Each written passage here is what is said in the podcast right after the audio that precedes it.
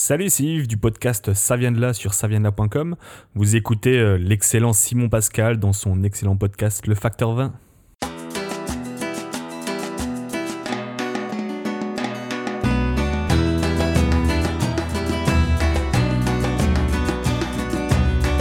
Pour l'épisode numéro 8 du Facteur 20, j'ai la chance de recevoir Randall Graham du domaine Bonnie Doon à Santa Cruz, Californie.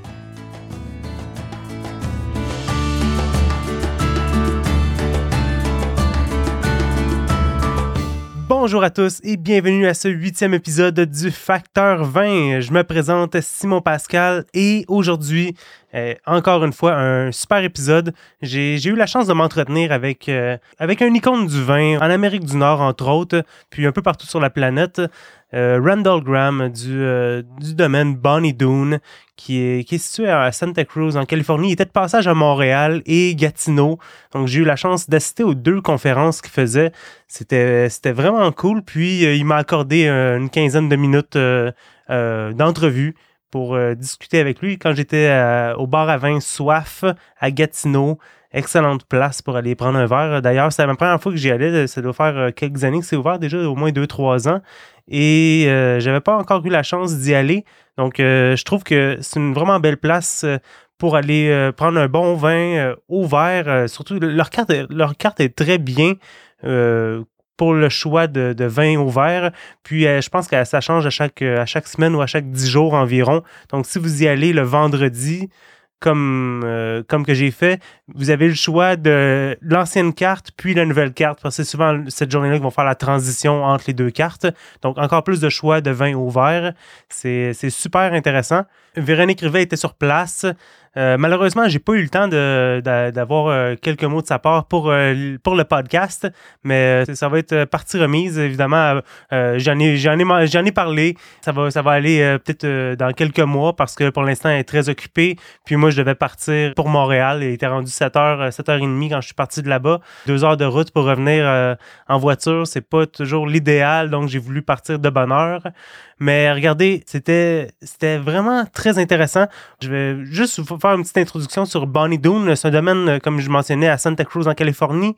C'est, un domaine qui cherche quand même à innover puis à sortir des sentiers battus en utilisant quand même des cépages un peu inusités, euh, un peu moins utilisés dans la région, mais qui s'adaptent quand même très bien au climat de la Californie pour la plupart des, euh, cépages du Rhône, mais comme il mentionne dans l'entrevue, vous allez l'entendre, il y, a des, il, plusieurs plans qui s'en viennent dans le futur pour avoir euh, des, cépages un peu plus inusités qu'on retrouve euh, du tout en Californie. Une autre chose que je trouve vraiment très bon fait cocasse par rapport à Bonnie Doon, ils sont, ils sont reconnus pour leur vin, le cigare volant et euh, le cigare blanc aussi. Le cigare volant qui est un assemblage rond en rouge.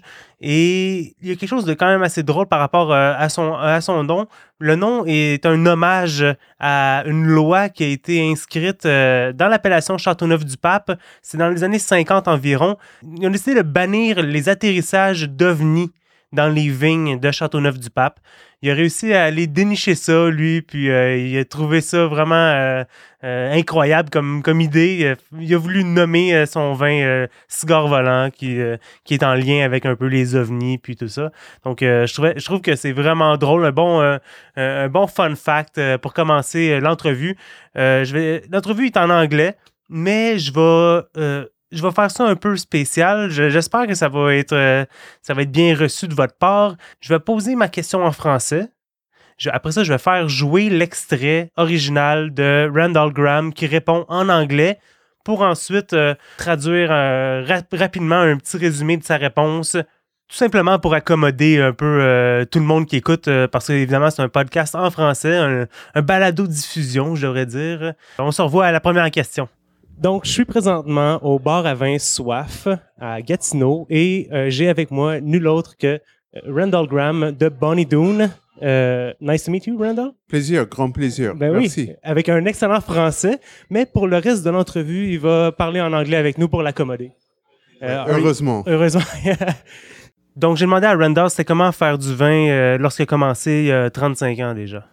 Well, it was a different wine business back then. It was more um, idealistic, I think. I think the wine business has changed so much and become very com- enormously competitive, and um, frankly, to be perfectly honest, I think the wine business has lost some soul, Okay. if you will. Like there, there's no uh, unique character in the wine anymore, or uh, Well, I think if I think people are more self-conscious about what they're doing, more calculated, less more risk averse. In Okay. other words, they're they're they're always thinking about will this succeed or not succeed. Um, so therefore, I think they think twice and they second guess themselves. They people don't no longer operate or have the luxury to operate on intuition or take big chances. like you when you started. Well, I was foolish, so Okay. who, you, I'm not a good person to judge. But um, so you're located in uh, Santa Cruz. Yes, I, I started out in the Santa Cruz Mountains In California? uh, in California, which Yeah. is about uh, 20 minutes from the city of Santa Cruz. And now the winery is in Santa Cruz itself. I have a new vineyard, uh, which is outside of Santa Cruz in a funny little town called San Juan Bautista. So I'm hoping to plant that and do something very ambitious in that vineyard. Il a mentionné que la business du vin a perdu son âme un peu. Euh, moins de risques sont pris, puis le monde utilise moins leur intuition. On doute beaucoup plus sur ce qu'est-ce qu'on fait. Puis euh, pour lui, il a fait ses débuts dans les montagnes de Santa Cruz en Californie. Au début, euh, il voulait vinifier du pinot noir. Qu'est-ce qui s'est passé Well, luckily for me, I was thwarted at every turn. Uh, it didn't work quite as I imagined it would. Um, however, even though it didn't work, I was very fortunate to discover Rhone varieties, which did work quite well in California. And I think the reason they work so well is because of the similarity in climate and to a certain extent soils um, between southern France and the central coast of California. You know, honestly, in retrospect, it was a matter of luck that it worked out as well as it did. It could easily have not worked. OK. It could easily have not worked, but it did. Uh, I was lucky to find old vines. I found old vine Mourvèdre. Old How vine. Uh, the Mourvèdre then was about 80 years old, Oh, okay. and now it's over 100 years Wow. old. They didn't get any diseases or Well, the Mourvèdre was grown in sand, OK. so it was it was also not grafted. Okay. So it's uh, ungrafted, and because it's not grafted, those vines tend to live much longer than than grafted vines. Sure. Les, choses se sont pas bien passées euh, comme il voulait, mais heureusement, il a découvert les cépages du Rhône qui se sont avérés à bien s'accommoder au climat de la Californie, dû à une similarité qu'on retrouve avec le sud de la France et la côte centrale de la Californie. C'est un coup de chance euh, que tout a bien fonctionné, ça aurait pu mal finir. Il avait acquis des vignes de Mourvèdre de 80 ans à l'époque qui ont donné un coup de main pour ses vins. Ensuite, j'ai demandé de me parler un peu des, des capsules à vis qu'il utilise avec ses vins. Well, along the way, um, I discovered screw caps, and I came to screw caps probably for the wrong reason. The, the, I hated cork so much. I really hated cork, and then I um, because corks were terrible. Yeah. they, they were just dreadful. Um, and then I had tried some synthetic closures, which were also very bad in their own way. Um, different problem. And so I was kind of stuck. I couldn't go back to corks and I couldn't use the synthetic closures. And I started working with screw caps. And um, I'm a pretty open minded person. Yeah. And um, they, the only impediment to screw caps was the perception. The people thought this was associated with low quality wines. You're thinking uh, paroled uh, prisoners, you're thinking railroad tracks, you're thinking people down on their luck. Um, but these are all negative associations, yeah. were negative associations with screw cap. Screw caps actually are a brilliant closure. They're brilliant, but you just have to understand how to use them because they do, the wines behave a little bit differently with screw cap as compared to cork. Petit, euh, petit résumé de qu'est-ce que Randall Graham disait. Il a décidé d'utiliser les capsules à vis parce qu'il détestait vraiment beaucoup le liège. Il y avait beaucoup de misère avec euh, les bouchons en liège. Il a ensuite euh, essayé les bouchons synthétiques qui n'étaient pas mieux pour des raisons différentes. Il a alors décidé de faire un essai avec les capsules à vis. Qu'est-ce que Randall Graham rajoute aussi, c'est que le seul problème des capsules à vis, c'est la perception que les gens ont. Mais il mentionne que les capsules à vis, c'est une idée brillante. Il faut tout simplement comprendre comment ils fonctionnent. Les vins agissent différemment euh, dans une bouteille refermée avec un bouchon de liège euh, qu'une capsule à vis. Je lui ai ensuite demandé depuis quel millésime qu'ils utilisent la capsule à vis et comment est-ce qu'un vin capsulé à vis se compare avec un vin euh, refermé avec un bouchon de liège. 2001, we started And using them. How, Yes. how does the wine age? Like you, you've probably tried the 2001 recently or in the past few months, I guess. yes. How how the, the does the wine uh, compare to a court? Well, all things being equal, which they never are, but all Yeah. things being equal, a wine with a screw cap will live approximately one and a half times longer than the same wine with a cork. Wow. But the evolution is a little different. The wines often, though not always, tend to become a little more backward in the bottle. That's either a good thing or a bad thing. It's a bad thing if you're drinking it that evening, but that's a good thing because the wine is sort of gathering itself. Yeah. And it's kind of like charging its battery. And um, that enables it to live much longer. It, it's the literally the accumulation of charge, of Okay. electrical charge in the redox um, couples that enable the wine to live so so long. Donc, traduction en français, euh, il dit depuis 2001. Et euh, un vin avec une capsule à vis va vivre une fois et demie plus longtemps qu'un vin euh, refermé au bouchon de liège. L'évolution peut être différente. Le vin, c'est comme si le vin rechargeait ses batteries et prend forme. Ça, lui permet de se conserver plus longtemps. On a ensuite parlé des cuvées spéciales, du cigare volant et du cigare blanc, les, les cuvées réserves qu'ils appellent. Ils sont vinifiés dans des bonbonnes que, comme Randall aime les appeler. En fait, c'est des touris de 5 gallons, comme euh, un peu le monde, euh, le monde qui font leur vin à la maison utilise. Mais lui, hein, il y en a plusieurs, donc euh, c'est c'est quand même une petite production. C'est vraiment spécial. Yes, I'm very interested in how wines age, and um, most people think about wines um, during the fermentation, and that's very dramatic. Um, and they think about how you extract the wines, but the élevage uh, of the wine is very important as well. And not so many people think about the élevage. Um, I'm very interested in techniques for enhancing the life potential, the longevity of the wine, and also um, uh, so wines when wines are very young, they need lots of oxygen, but at a certain point, they actually need less and less and less oxygen, and at some point, they actually need very little oxygen. Yeah. So I was originally tried to use this technique as a very reductive élevage. And as it turns out, the, re- the élevage was not so terribly reductive, but it did impart some really interesting characters to the wine. Um, in light of the uh, very anaerobic conditions and also the presence of the lees. Um, because of the size of the bottle and the geometry of the bottle, there's a lot of surface area in contact with the lees, and that enables the wine to absorb the lees very efficiently.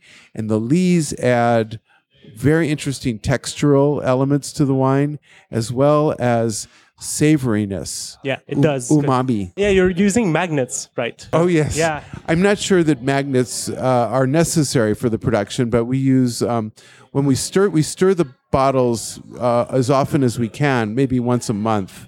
Um, but you don't want to open the bottle because that would introduce air. So we want to figure out how to move the lees inside the bottle without having to open it or move it because the bottles are quite heavy. Yeah. So we've tried a couple techniques, and some of them were some of the uh, racks were act- actually able to turn it like remouage, like uh, cham- Yeah. champagne. Yeah, yeah, yeah. But others, it's very difficult to turn. So we, inside each bottle, we install um, little uh, plastic uh, stir bar, Teflon coated. Okay. So, I'm sorry, metal. Yeah, metal stir bar coated in Teflon, so it's It doesn't touch the wine. inert. It doesn't Yeah. touch the wine. Yeah. And then we use very strong magnets underneath the bottle to go back and forth, and that agitates the stir bar, and that stirs up the lees. Wow. Bâtonnage magnétique. Yeah, that's a that's a nice name. Are you the, the only one who's doing this, or I can tell you with certainty I'm the only one on Yeah. the planet who's foolish enough to do this thing. well, it's good. Il m'a répondu que le vieillissement du vin l'intéresse beaucoup. L'élevage du vin est très important et un peu négligé des autres. Il est très intéressé par les techniques pour améliorer la longévité des vins. Quand les vins sont jeunes, ils ont besoin de beaucoup d'oxygène, mais rendus à un certain point, ils en ont quasiment plus besoin. L'élevage dans les bonbonnes, ils ont apporté un caractère très intéressant au vin euh, dû à la forme de la bonbonne. Le vin est beaucoup en contact avec le lit et lui permet de mieux l'absorber. Le lit apporte une texture très intéressante et une touche euh, beaucoup plus savoureuse. Ensuite, euh, Randall nous mentionne qu'ils utilisent des aimants pour, euh, la vinification, pour l'élevage de, ces cuvées réserves. Environ une fois par mois, ils brassent les lits dans la bonbonne, mais il fallait trouver une façon de le faire sans ouvrir la tourie pour pas laisser l'oxygène rentrer. Ils ont mis une tige de métal enrobée de téflon à l'intérieur à l'aide de gros aimants ils agitent la tige de métal. Euh, ils appellent ça le bâtonnage magnétique. Euh, apparemment c'est le seul au monde à faire ça. C'est assez intéressant. Je lui ai ensuite demandé quel est le futur de Bonnie Doon. Well, we're going to try some different things. We're going to work with some unusual cépage that are not normally grown in California. In fact, I don't know of anyone who's growing them. But the idea is to um, find grapes that really are suited to the site. And I think some of these grapes are quite interesting. We're, we're working with uh, a Piemontese grape called Ruque, very unusual, and a Timorasso, also from Piemonte. Um, there's a wonderful grape from uh, Provence called Tiburin. Yeah. Tiburin is the best. Yeah, it is. It's the best.